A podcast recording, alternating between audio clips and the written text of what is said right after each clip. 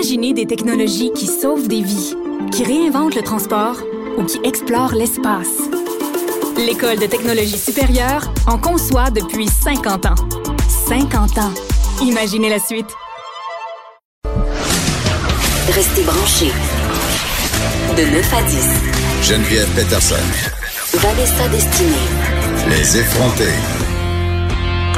On est avec Hélène Lorrain, qui est journaliste euh, à l'équipe numérique, euh, qui fait aussi beaucoup de vidéos en cinq minutes. Et là, Hélène, on te reçoit aujourd'hui parce que tu as fait ce qui est peut-être la plus longue infiltration de l'histoire du journalisme. Je blague. Mais écoute, pendant 19 mois, tu t'es Oui. entraînée pour devenir lutteuse. Exactement, oui. Mais non seulement pour devenir lutteuse, mais tu as mené un combat, Hélène. Euh, la lutteuse, ouais, peut être lue sur euh, le, le titre en fait Oui. euh, du projet qui s'appelle la lutteuse peut être lu à plusieurs niveaux. Oui. Donc euh, effectivement, j'ai dû lutter contre mon envie de quitter. Ah, pour vrai?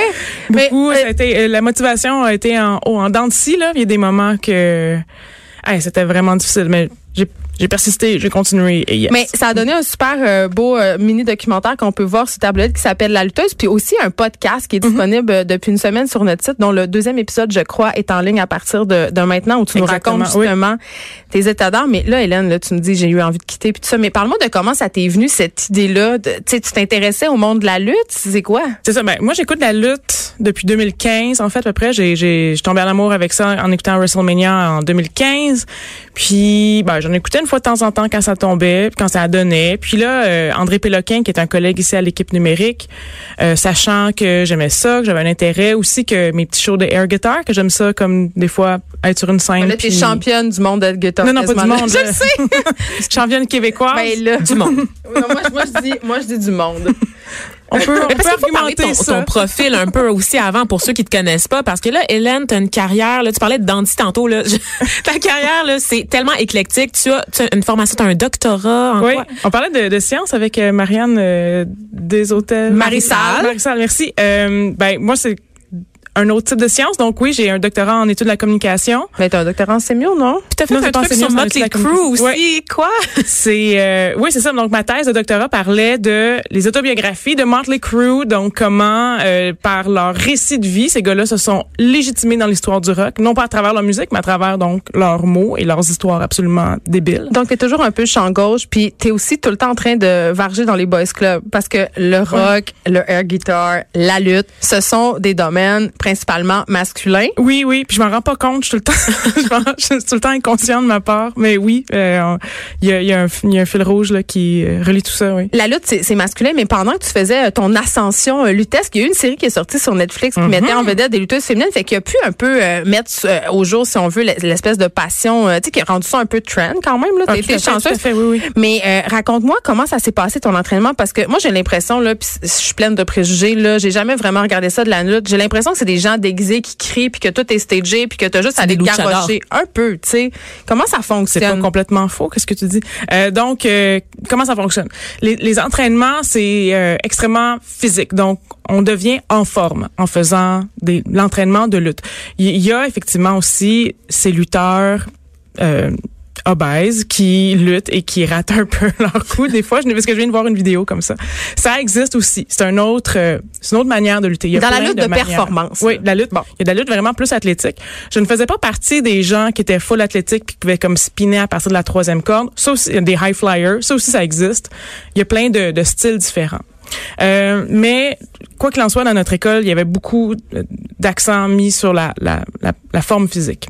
Mais qu'est-ce que c'était quoi? Donc, Parce oui, que ça ça, avait l'air faisait- difficile. là. Je me rappelle, t'es arrivé au bureau, t'étais raqué, t'avais de la misère à marcher. là. Oui, oui, oui. Euh, donc, c'est du 30 minutes de cardio intense. Donc un cross training, euh, tu sais on parle de tu sais tu sais, des ballons des ballons lourdes là qu'on doit se passer l'un à l'autre, des burpees à l'infini, des jumping jacks, des euh, des espèces de roulades où est-ce que je te Oui. vois te jeter par terre dans la vidéo de tabloïd je comprends je comprends même pas Ça, Tu- c'est un tu, tu Superman. roules puis tu donnes un coup de pied en même temps puis là tu te redresses je comprends rien Ça, c'est des Superman de roll. Ah. Oui, ça c'est pour comme se déplacer rapidement sur euh, le, le ring.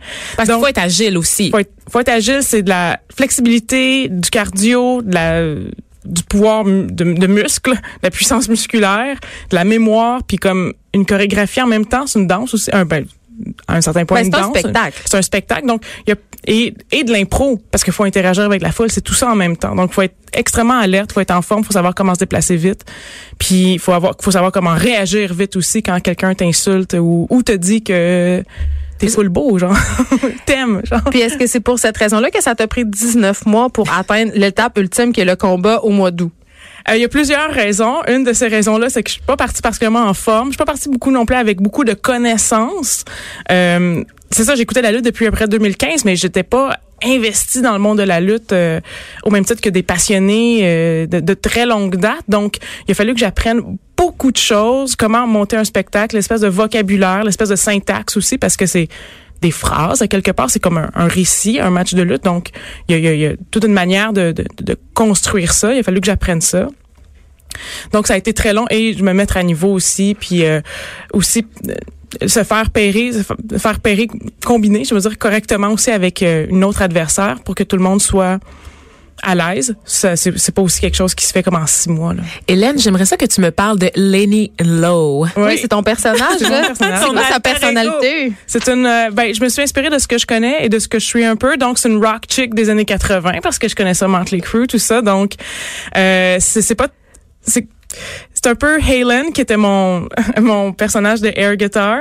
C'est un peu moi. C'est un, mais c'est est- c'est une personne qui est encore plus, euh, moi je dirais in your face encore plus. J'essaye. Puis elle était comme costumée. Elle était costumée. Oui, ça oui. coûte cher, hein, parce que tu construis Oui. ton costume, t'as as acheté des bottes, c'était combien déjà? Ça coûte excessivement Euh, les cher. bottes étaient 400. Le costume aussi, 400, 450 à peu près. Euh, c'est oui, c'est c'est fait sur mesure, c'est custom, tout ça. Est, Ça coûte cher. Puis au Québec, la, la scène de la lutte, si je comprends bien, euh, c'est une scène qui est quand même effervescente, mais qui rapporte pas énormément d'argent. là. Est-ce qu'il y a des lutteurs qui arrivent à en vivre? je pense pour en vivre, faut aller aux États-Unis. Faut comme ou faut être hmm, même je suis pas sûre ceux qui euh, celles et ceux qui qui vont beaucoup en Ontario durant la fin de semaine, donc qui font qui font beaucoup de voyagements, mais ils perdent leur argent dans le gaz, je pense. Là. Je pense que pour vraiment en vivre, il y a, il y a une lutteuse québécoise euh, légendaire qui s'appelle Lou Fisto, qui a, elle, carrément déménagé aux États-Unis pour en vivre. Puis euh, est-ce que parce que là, moi, je, moi je connais rien là, pardonne mon ignorance, mais la WWE là, ça c'est la ligue pour les gars. Non, non, il y a des filles. Il y a des filles dedans. Euh, je ben, pensais oui, que sont- les gens ils gagnaient bien leur vie dans oui, la WWE. c'est ça, mais c'est énormément d'appelés, peu d'élus.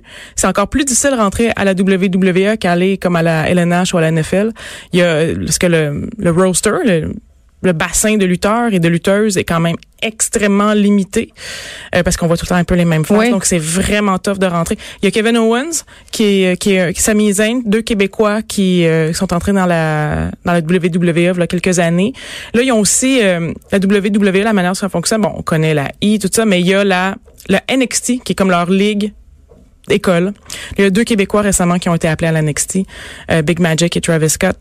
Je pense. Ah, je me souviens plus de son nom. Travis Scott, c'est un non, non, c'est celui qui a chanté avec. Maroon 5, le groupe du Merci. Vanessa, j'étais comme Super hmm, non. Bowl. Non, parce qu'hier, j'étais allée au quiz, puis Travis Scott, c'était une des réponses. Fait que c'est pour ça que je mets Scott. Ah, je me rappelle plus de son nom. Mais Pas grave, c'est t'as d'autres talents, Hélène, c'est Oui. correct, y a pas de problème. J'ai envie de te demander qu'est-ce que ça t'a appris cet entraînement de lutte là. Ouais, mais ça m'a appris que un, le sport euh, de haute intensité, puis toi aussi t'aimes ça faire du spinning, tu sais. Le, le sport de haute intensité, ça, euh, ça change une vie. Moi, j'ai, s'il y a quelque chose que j'ai retenu, c'est de continuer de faire du sport de haute intensité. Maintenant, je suis abonnée au CrossFit, puis j'aime vraiment beaucoup ça. Elle dit tout le temps parce que les gens qui font du Oui. CrossFit aiment ça nous dire qu'ils font du CrossFit. non, mais on mais- fait pas du CrossFit tant qu'on dit pas qu'on fait du CrossFit. C'est comme une espèce de, de religion. Puis la lutte aussi, quand tu es très euh, justement euh, dédié à un sport, ça devient un mode de vie. Oui, oui, oui, oui. Ben, je, je comprends pourquoi. Il y a comme une espèce, ben, je pense qu'il y a les endorphines reliées à ça, puis euh, les antidouleurs qui, qui, Mais tout le temps, puis qui. Elle est euh, tellement musclée, elle peut me soulever. tu peux-tu me soulever, Hélène, sérieusement? Peut-être que oui. Peut-être que oui maintenant, hein, c'est ça, parce que moi j'ai été, j'ai assisté au spectacle et je t'ai vu faire des prises, ça n'a aucun bon sens. Là. là, oui. Oui, en oui, même temps, oui, c'est oui. stagé tout ça, non?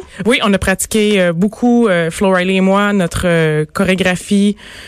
Les dix jours avant, là, on l'a pratiqué, pratiqué, pratiqué. Fait qu'on on, on la savait très, très bien. Mais il y a quelque chose que je comprends pas, c'est à partir du moment où le spectateur il sait que c'est stagé Oui. là. Moi je vais voir ça puis je le sais que c'est arrangé avec le gars des vues. C'est quoi l'intérêt? Ben, c'est quoi l'intérêt de voir des films? D'abord, tu t'arranges avec le gars des vues. Mais tu l'oublies. On l'oublie C'est la parce même que chose. c'est Je beau, sais pas, je oui. peux aller à pendant le match. Vraiment, là, les gens dans la foule, là, ils criaient, ils gueulaient, ils étaient très investis, autant que pour la boxe ou un autre type de sport euh, de contact. Sérieusement, moi, je je connaissais pas la crowd de lutteurs, puis je m'attendais pas à ce que ça soit plein comme ça. On est arrivé, puis c'était dur de trouver une place assise. Oui, là. tout à fait. Moi, j'avais C'était un petit peu un préjugé que c'est une affaire un peu de, de BS. On va le dire, oui, oui, j'ai Ben, dit en chuchotant, mais... Non, mais pour vrai, c'est- il y a une, une étiquette un peu white trash. Ouais, ouais, j'ai vraiment Oui, l'impression que oui, j'allais oui. dans un sous-sol dans Schlaga avec des gens sur le BS qui ont caisse de pierre. C'était un Danzig, un Là quartier d'où beau. tu viens, Vanessa? Là d'où je viens, euh, la banlieue de Montréal, donc. Oui. T'as dit, t'as dit que t'as, eu le goût d'abandonner plusieurs fois parce qu'il y a quelque chose que- qui est intrinsèque à la lutte, c'est qu'il faut que tu apprennes à perdre. Euh, oui, en même temps, c'était pas ça, moi, qui faisait, qui ne faisait pas mon bonheur parce que, well, avec, avec toutes les études que j'ai, genre, euh, se faire dire qu'on n'est pas bon, euh, c'est déjà arrivé plein de fois. Fait qu'on passe par-dessus assez rapidement. Mais c'était, euh, c'était très dur, euh, c'était très dur sur le corps, c'était très dur aussi sur le le temps que ça me prenait parce que c'était des soirées au complet qui passaient à travers ça. J'avais pas l'impression de, de de vivre ma vie là, ca- carrément. Donc ça ça a été euh, ça ça a été dur. Tu tu disais que ceux-là qui, euh, qui veulent vivre de leur passion, il faut qu'ils se produisent énormément de fois. Euh, on parle jusqu'à 250 soirs par année Oui, sur le oui, circuit oui, indépendant. J'imagine que le risque de blessure quand tu fais 250 spectacles de lutte par année doit être absolument incroyable. Euh, oui, et leur consommation d'antidouleurs aussi doit être euh, très élevée, oui. Doit ou tu le sais? Est-ce que Ah, ben, c'est un les- milieu où on consomme des drogues, des antidouleurs en quantité? Si je pense que c'est des antidouleurs qui restent quand même soft, là, qui restent comme quelque chose que tu peux acheter sur des Advil, des affaires de même. là. Euh, Il y a beaucoup de, disons que les physios puis les ostéos, quand, quand ils se trouvent un lutteur, là, ils ont un filon pour longtemps. Mais toi, tu t'es blessé? Oh oui, je me suis blessée au deuxième entraînement. puis ma physio, elle a un bon filon, oui. Tu t'en sens encore aujourd'hui de, de tout ça? non, mais est-ce que je me suis justement, j'ai développé les bons muscles pour euh, pallier aux blessures, mais euh, c'est une des raisons pour laquelle j'ai quitté. Quoique, on sait pas qu'est-ce qui va arriver, c'est Donc, que les, les risques de blessures sont trop Tu élevés. poursuis pas ta carrière de lutteuse puis tu le recommandes pas nécessairement. C'est euh, vraiment tough. Mais c'est euh, ça donne un, un boost d'estime et de, de- incroyable. Mais en tout cas, si des gens que ça leur tente d'approfondir justement ton expérience de lutte, on rappelle qu'on peut aller écouter euh, la balado sur le site de Cube Radio. C'était fort intéressant. Merci Hélène de t'être euh, dédiée Merci pendant à vous deux. 19 mois. C'est-tu Casey Musgraves? Mais non, c'est Motley Crue. oh, merci Hélène Lorraine d'avoir été avec nous.